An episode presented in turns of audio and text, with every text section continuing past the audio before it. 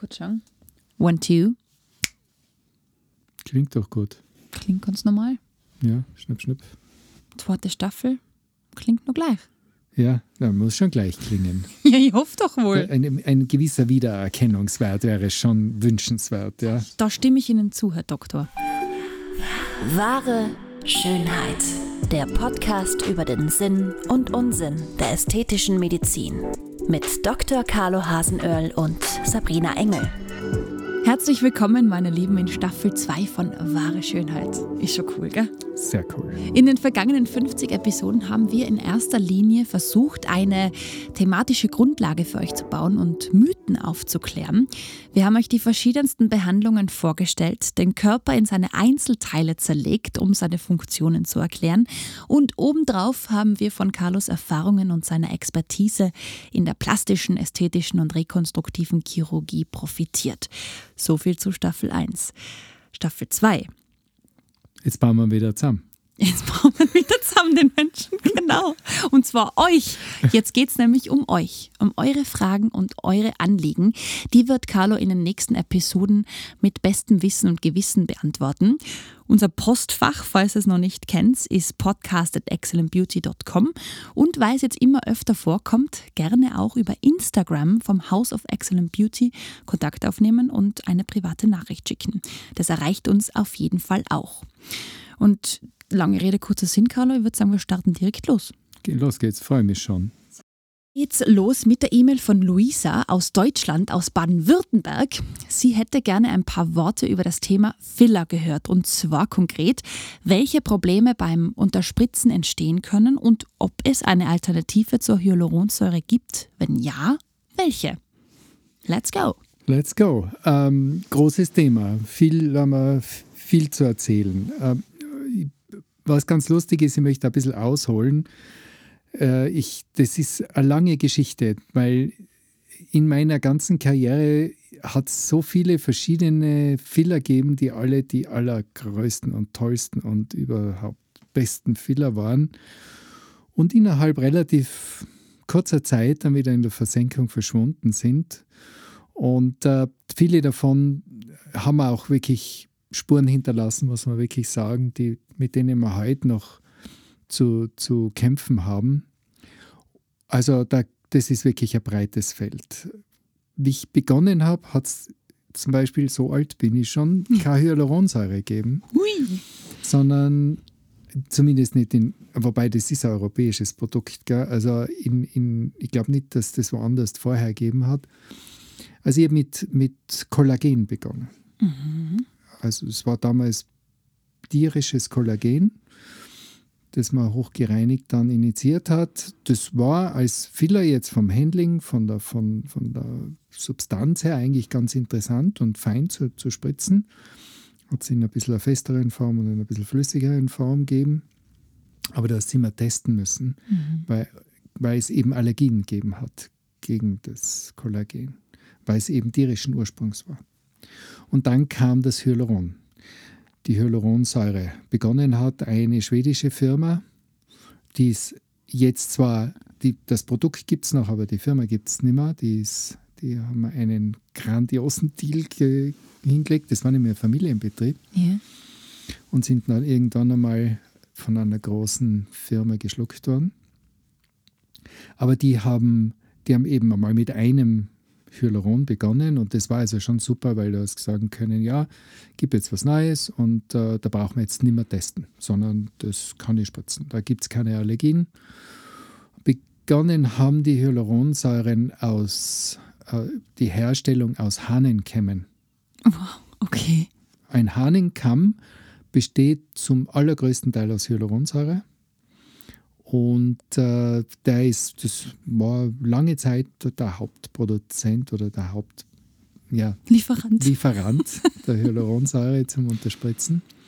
Aber natürlich auch wieder tierischen Ursprungs und schwierig zu reinigen. Also es war, es war nicht so einfach, jetzt da wirklich eine hochreine Hyaluronsäure zu gewinnen. Mhm. In der Zwischenzeit ist es Usus, die Hyaluronsäure von Bakterien zu, durch, eine, durch einen biofermentativen Vorgang zu gewinnen. Das heißt, das hat nie ein Tier gesehen. sondern nur ein Bakterium, Ja. der interessanterweise äh, Staphylococcus equi heißt. Also ein- da ist das Pferd. Ich wollte gerade fragen, ja, Equus. Doch ein aber, Tier. Aber es ist auf jeden Fall ein, ein äh, interessantes, also das, die, die haben eine große, Bakterium ist kleiner als die Hülle aus Hyaluron und von dem wird das dann eben gewonnen. Hoch rein und frei von Allergenen. Und das ist seit jetzt gut 20 Jahren das gängigste, gängige Produkt. Bei der Hyaluronsäure gibt es im Grunde genommen zwei Arten. Es gibt es grob gesagt, ja, es gibt dann noch viele Details, jede Firma hat ihr eigenes Rezept. Aber es gibt das sogenannte 3D-Matrix-Gel oder homogene Gel, also ein Gel in verschiedenen Zähigkeiten quasi produziert wird mit einem mehr oder weniger hohen Hy- Hyaluronsäureanteil. Das Hyaluron selber, die Hyaluronsäure ist an und für sich in Pulverform und wird dann eben in Trägersubstanzen gelöst. Und dann gibt es das sogenannte Nasha-Gel. Das ist eine spezielle Form, das kann man sich so vorstellen. Ich weiß nicht, ob, ob ich ich denke immer an Aspik. Ich weiß nicht, ob der Aspik was sagt. Das war einmal so in den 70er Jahren so ganz beliebt bei Buffets und, und kalten Platten Ja. hat man Aspik dazu getan. Das war so ein Block aus so einer gelartigen, gelblich durchsichtigen Masse, Okay. die aber gestanden ist. Ähnlich wie Gelatine? Im Prinzip, Ja. ja. Nicht süß auf jeden Fall. Das hat man zu Wurst und Käse und so weiter einfach dazu. Ich kann mich das einfach nur erinnern. Und, die, und das, das hat man, das hast du in kleine Stückeln schneiden können, in so kleine Würfel. Und genau das gleiche passiert da bei diesem Nasha-Gel. Das ist also ein Hyaluronsäureblock, der einfach in ganz kleine Würfel geschnitten wird. Und je kleiner diese Würfel sind, desto feiner und flüssiger sozusagen wird dieses Gel. Beide gibt es noch und beide funktionieren wunderbar. Äh, da, danach oder dazwischen, eigentlich hat es dann verschiedene andere äh, Produkte gegeben. Ähm, eines, das, das ganz äh, beliebt war, weil es einfach so als, als Dauerfiller gegolten hat. Das war ein Filler, der war auf Acrylbasis. Der war aber flüssiges, war auch ein Gel, ein homogenes Gel, das aber nicht abgebaut worden ist. Und war anscheinend ganz, ganz äh, gewebefreundlich und überhaupt kein Problem. De facto ist das Grundprinzip, je länger ein Filler im Körper ist, desto höher ist das Risiko von Komplikationen. Und das macht zum Beispiel auch die Hyaluronsäure, die, wie wir ja wissen, so zwischen sechs und acht Monaten hält, als beso besonders sicher. Das heißt, äh, die sind, das, das wird abgebaut und ist dann weg. Der Körper selber produziert ja auch Hyaluronsäure, er kennt es also auch. Also es ist im Prinzip ein sehr, sehr sicheres Produkt. Das Acamid hat so Gewebsreaktionen gemacht und wenn man das dann noch nach Anleitung im Beipacktext, das extra drinnen gestanden, was man tun soll, wenn es jetzt da Knotenbildungen und so weiter gibt und genau, wenn man das getan hat, dann war überhaupt die Katastrophe perfekt. Dann hat man das äh, so in, den, in das Gewebe gedrückt und dann ist es zu Gewebsnekrosen gekommen. Da ist so quasi wie Eid, das war steril, aber da sind aus so Fistelgängen ist dann so richtig die, das rausgeronnen, eingeschmolzenes Fettgewebe und diese, dieses äh, Produkt. Und ich habe einige Patientinnen betreut. Eine war von mir, die hat das, da bin ich dann ich unterspritzt und bin dann ein paar Wochen später auf Urlaub gefahren. Und dann hat sie so eine rote Stelle gekriegt und dann ist sie in eine Klinik gefahren und dort haben sie ihr das ausdrückt. Mit, Co- zuerst mit Kortison behandelt und dann versucht auszudrücken, ist genau das, was du nicht machen darfst. Ja. Mit Cortison lockerst du die Umgebung auf und wenn du es dann ausdrückst, drückst du das Ganze ins Gewebe. Und dann gibt es eben diese Reaktionen. Bei beiden war es so, dass die also wirklich irrsinnig viel Fettgewebe verloren haben. Die sind also wirklich skelettiert gewesen mit Narben und Fisteln. Und die, die Gott sei Dank nicht von mir war, ähm, eine Patientin, die habe ich dann über zwei Jahre betreut. Und da habe ich sogar so Unterhautlappenplastik machen müssen, Na, damit ich wieder eine Wahnsinn. Kontur kriege. Also es war wirklich heftig. Ist inzwischen in Österreich nicht mehr im Handel. Also es gibt es Gott sei Dank nicht mehr. Genauso wie die Produkte, die als Trägersubstanz entweder Kollagen oder Hyaluronsäure gehabt haben mit Mikropartikel drinnen, mhm. die auch wieder aus Polyacrylat waren. Also Acryl kennt man ja von ja. den Möbeln und so. Mhm. Ja. Und äh, das eine war interessant, weil das hat diese Polyacrylatkügelchen, die waren ganz glatt und ganz rund. Und das hat eigentlich relativ wenig Gewebsreaktion gemacht. Du hast nur nicht überkorrigieren dürfen. Aber Verhärtungen sind doch vorkommen. Das andere war ein Höllenzeug, weil das hat nämlich Acrylsplitter drinnen gehabt. Boah. Also das da kann man sich vorstellen, wie wenn man eine Kontaktlinse zertrümmert. Wenn eine Kontaktlinse austrocknet, also wenn man die nicht in der Flüssigkeit hat, dann ist die ja wie Glas. Mhm, ja? Genau, ja. Und genau dieses, diese Substanz in, aufgelöst in Hyaluronsäure hat man dann initiiert, weil um diese, um diese Splitter sich sozusagen dann auch wieder äh, körpereigenes Gewebe gebildet hat. Und das war, das war ganz ein wildes Zeug. Also das ist da drinnen gelegen. Ich habe eine Patientin zum Beispiel gehabt, da habe ich es im äh, Bereich der Zornesfalte gespritzt, da auch vor Botox. Mhm. Und dann kam Botox und dann habe ich nach Jahren Botox da drauf gespritzt und plötzlich hat die einen wilden Pinkelkrieg und alles ist rot worden und das hat auch mehrere operative Eingriffe gebraucht, damit man das wieder rauskriegt. Mhm. Und das waren also so meine, die, man lernt es halt einfach. Du, du kriegst diese Produkte, die sind CE-zertifiziert und durch alle Tests gegangen und es ist aber kein Medikament, mhm. sondern es ist ein Medizinprodukt. Ja, ja. Und da gelten ganz andere Regeln. Und das macht es ein bisschen gefährlicher, ja, weil die, die sind dann nicht so, so streng geprüft wie die Medikamente. Ja, genau. So zum Beispiel dürfen ja in Deutschland, das gibt es ja bei uns nicht, es gibt ja in Deutschland die Heilpraktiker. Und in Deutschland dürfen ja Heilpraktiker Hyaluronsäure spritzen. Genau. Weil das ist ein Medizinprodukt. Sie dürfen aber kein Botox spritzen, weil Botox ist ein Medikament. Und da sieht man schon, also wie, diese, wie die Einstufung ist. An und für sich okay, ja, Hyaluronsäure, da kann man nicht viel anfangen. Aber es gibt eben auch andere. Es ja. gibt eben auch diese, diese länger haltenden Produkte und die sind, die sind halt dann einfach auch kritischer, weil da geht es um, das ist, man muss es sehen wie ein Implantat. Man bringt was in den Körper, was länger als drei Monate im Körper bleibt und damit ist es eigentlich ein Dauerimplantat. Mhm. Und es ist trotzdem etwas, was lange im Körper bleibt und deswegen muss man auch sterile Prinzipien einhalten. Und da hapert es leider manchmal. Ja. Und dann bildet sich um dieses um, diese, um diesen Filler, um diesen kleinen See, den man da initiiert, unter Umständen ein sogenannter Biofilm.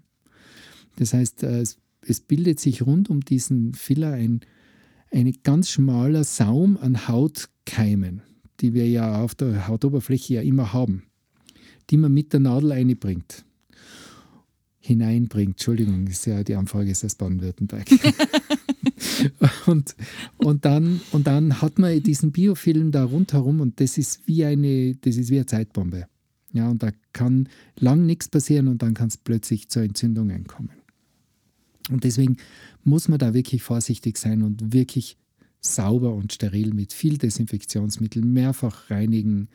Und ich habe das oft gesehen, wenn man, so wenn ich irgendwo zuschauen war, die, die haben durchs Make-up durchgespritzt und das geht einfach nicht. Ja. Und je länger viel erhaltet, desto, desto vorsichtiger muss man sein. Und es gibt jetzt tolle Filler, die mit Hyaluronsäure nichts mehr zu tun haben. Wie also ein, ein Filler, der besteht aus Polycaprolactonsäure. Bin stolz, dass ich das jetzt ja. ausgebracht habe. So blöd. Er hat einen schönen, einfachen Namen, aber den darf ich ja nicht sagen. Und äh, der ist so für die eher so für die oberflächlichen feinen Fältchen. Der hält, den gibt es in verschiedenen Konzentrationen, hält zwei, ein, zwei und vier Jahre. Wobei jetzt gibt es, glaube ich, nochmal die, die kürzer haltenden. Und dann gibt es etwas, was mir sehr, sehr gut gefällt. Das ist Polymilchsäure und dieses Polymilchsäureprodukt ist im Prinzip ein Pulver und dieses Pulver, wenn man das unter dem Mikroskop anschaut, sind das wieder so ganz glatte, runde Kügelchen. Polymilchsäure verwendet man ja auch als Nahtmaterial in der Chirurgie seit vielen, vielen Jahren und heilt relativ lang. Also diese Fäden lösen sich erst nach ein, einem Jahr plus minus auf. Mhm.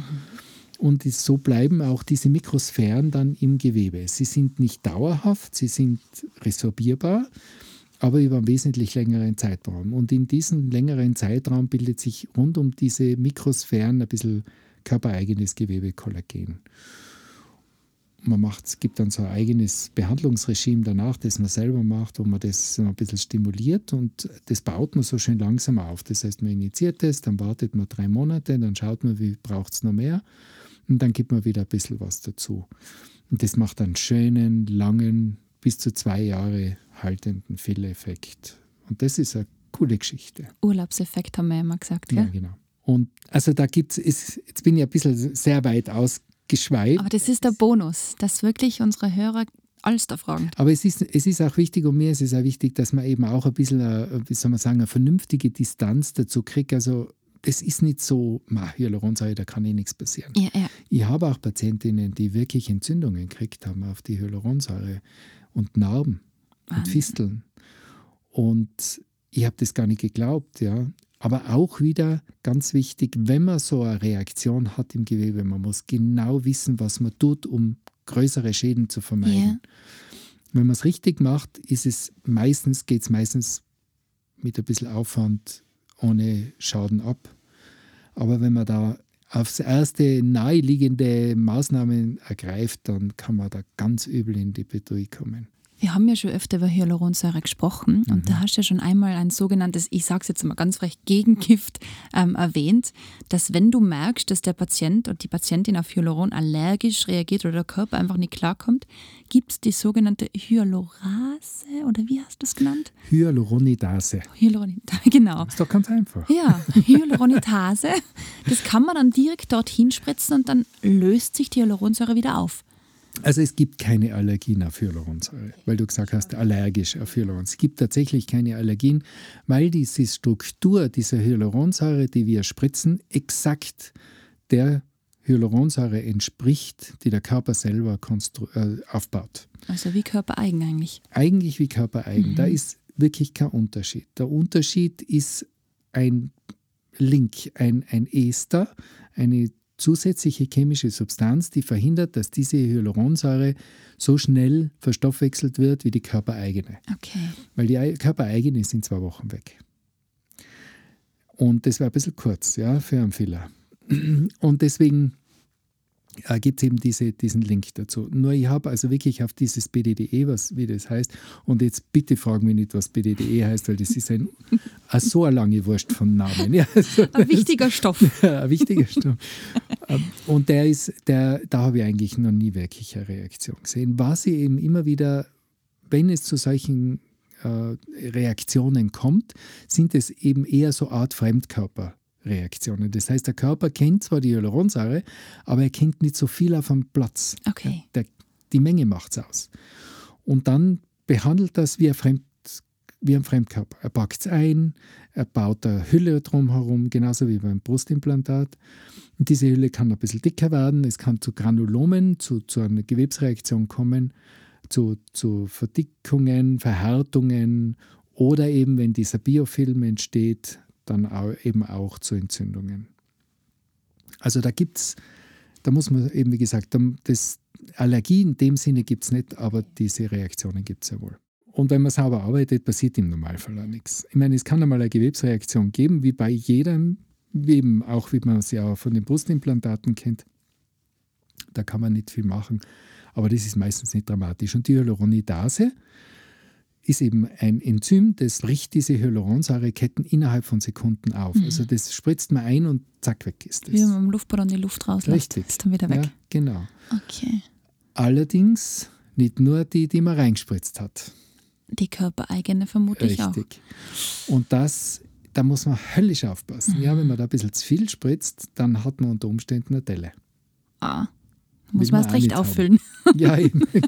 geht das Spiel von Fondus und das ist gar nicht so selten. Besonders ganz beliebt sind, sind Probleme bei den Lippen, mhm. ja, dass man dort ein bisschen unregelmäßig spritzt oder ein kleines Depot setzt. Das sieht man dann sofort, macht den Mund auf und sieht da unten so ein kleines Knödele und dann ist die Panik.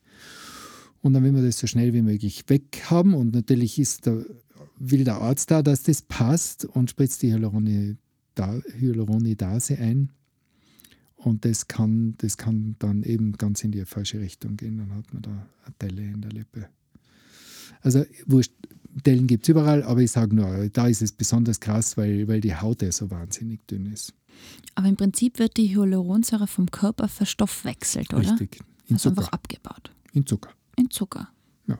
Das heißt, Nein, man wird nicht dicker, so viel ist es nicht. hier Wen, weniger als das, was ich in mein Espresso lösche. Sehr cool. Okay, ja. Das sind mitunter Probleme, die vorrangig von außen passieren, quasi, wie du sagst, dass es reinkommt über die Nadel. Also wirklich, dass es einfach das Dreck in die Hyaluronsäure ist. ne? schrecklich, aber ist Ja, Nein, Dreck ist es nicht. Es ist die ganz normale Hautkeimbesiedelung, die wir einfach alle haben. Ja, das ist ganz normal. Und da wird viel diskutiert, auch bei, bei Brustimplantaten, wie weit jetzt diese Kapselfibrose eben durch so einen Biofilm entsteht. Und deswegen arbeiten wir da ja auch. Wir tun bei der, bei der Brustvergrößerung dann immer noch einmal alles sterilisieren, bevor wir das Implantat auspacken und das so schnell wie möglich rein. Ja. Kaum Luftkontakt, frische Handschuhe, alles, alles gereinigt. Und bei der Hyaluronsäure, eben, wie gesagt, da ist man oft einmal ein bisschen auf der schlamperten Seite und das geht nicht. Also da ist, das ist ein Implantat. Es bleibt länger als drei Monate, es ist ein Implantat. absolut. Also Hygiene, Sterilität, das muss man da auf jeden Fall mit bedenken und ist ganz entscheidend. Prio 1. Okay, Alternative, wie wir gesagt haben, Polymilchsäure, wir nennen es jetzt einfach so, oder? Ja. Ja, ist Polymilchsäure ist Polymilchsäure ist ja auch so ein Stoff wie, wie im Prinzip die Hyaluronsäure ist ja auch ein Pulver und auch die Polymilchsäure ist ein Pulver. Allerdings lässt sich die nicht so in eine Gelstruktur umwandeln wie die Hyaluronsäure. Das kann man nicht sozusagen unter Anführungszeichen auflösen, sondern es bleibt ein Pulver. Ich löse es auf. Ich, Im Grunde genommen tue ich es aber nur diese Mikrosphären, diese Mini-Kügelchen in einer Lösung aufschütteln. Shake. Die, die, man muss zehn Minuten schütteln, das Ding. Ja, da, also, gutes da hast- Training. Ja, das Super. hast du ja eine sehnentscheidende Entzündung als starker. Musst du aus dem Arm machen, Ja, nicht aus dem genau. Handgelenk. Ach, da, was tät ich ohne dich? Okay. Ja, ich glaube, ähm, Carlo, somit haben wir mal auf jeden Fall die Frage von Luisa ähm, beantwortet, würde ich sagen. Würdest du noch was ich. hinzufügen? Ich glaube, wir haben das sehr schön detailliert am Servierteller serviert. Genau, also es, es ist wirklich Vorsicht mit Dauerfillern, höchste Vorsicht. Ich würde sagen, Finger weg. Weil man muss sich immer vorstellen, eine Unterspritzung ist a, sollte ein unkompliziertes, einfaches, aber effektives Sauberes. System oder, oder eine effektive Behandlung sein, die nicht viel Aufwand bedeutet, die rasch praktisch integriert ist und ein feines, positives Ergebnis hinterlässt. Punkt, das passt da. Genau. Das ist kein Eingriff, da muss man keine Wunder wirken und man, man muss halt wissen, das geht irgendwann einmal wieder weg und dann wiederholt man es.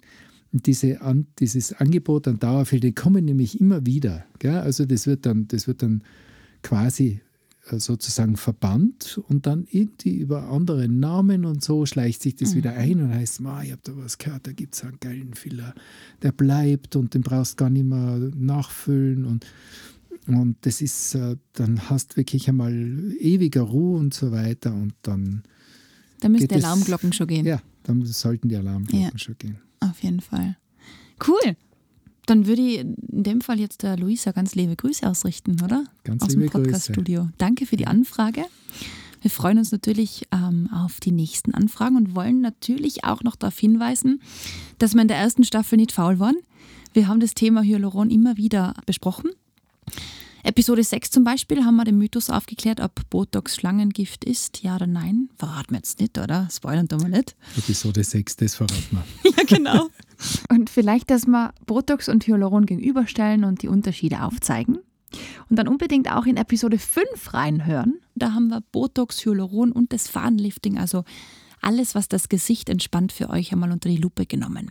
Wir verlinken euch die Episoden in den Show Notes, dass ihr sie gleich auf Anhieb findet und nicht so viel Zeit mit dem Suchen verschwenden müsst und nur genug Zeit habt, gleich wieder reinzutippen, podcast at excellentbeauty.com und eure Anfrage, eure Anliegen an uns zu schicken. Sprachnachricht gibt es auch, gell? Sprachnachricht gibt es auch und zwar über Anchor. Das wäre natürlich das Oberhighlight, wenn wir euch hören könnten. Also egal wie, wir wollen eure Anliegen klären und euch helfen. Immer gern. Cool, sind wir drin in der zweiten Staffel. So ist es. Auf geht's, bis nächste Woche. Bis nächste Woche. Ciao, ciao. Ciao. Das war Wahre Schönheit. Lasst uns gemeinsam die größten Schönheitsmythen aller Zeiten aufklären und schickt uns dazu eure Fragen und größten Anliegen an podcast at excellentbeauty.com. Immer her damit und keine Scheu. Wir freuen uns auf euch. Bis bald.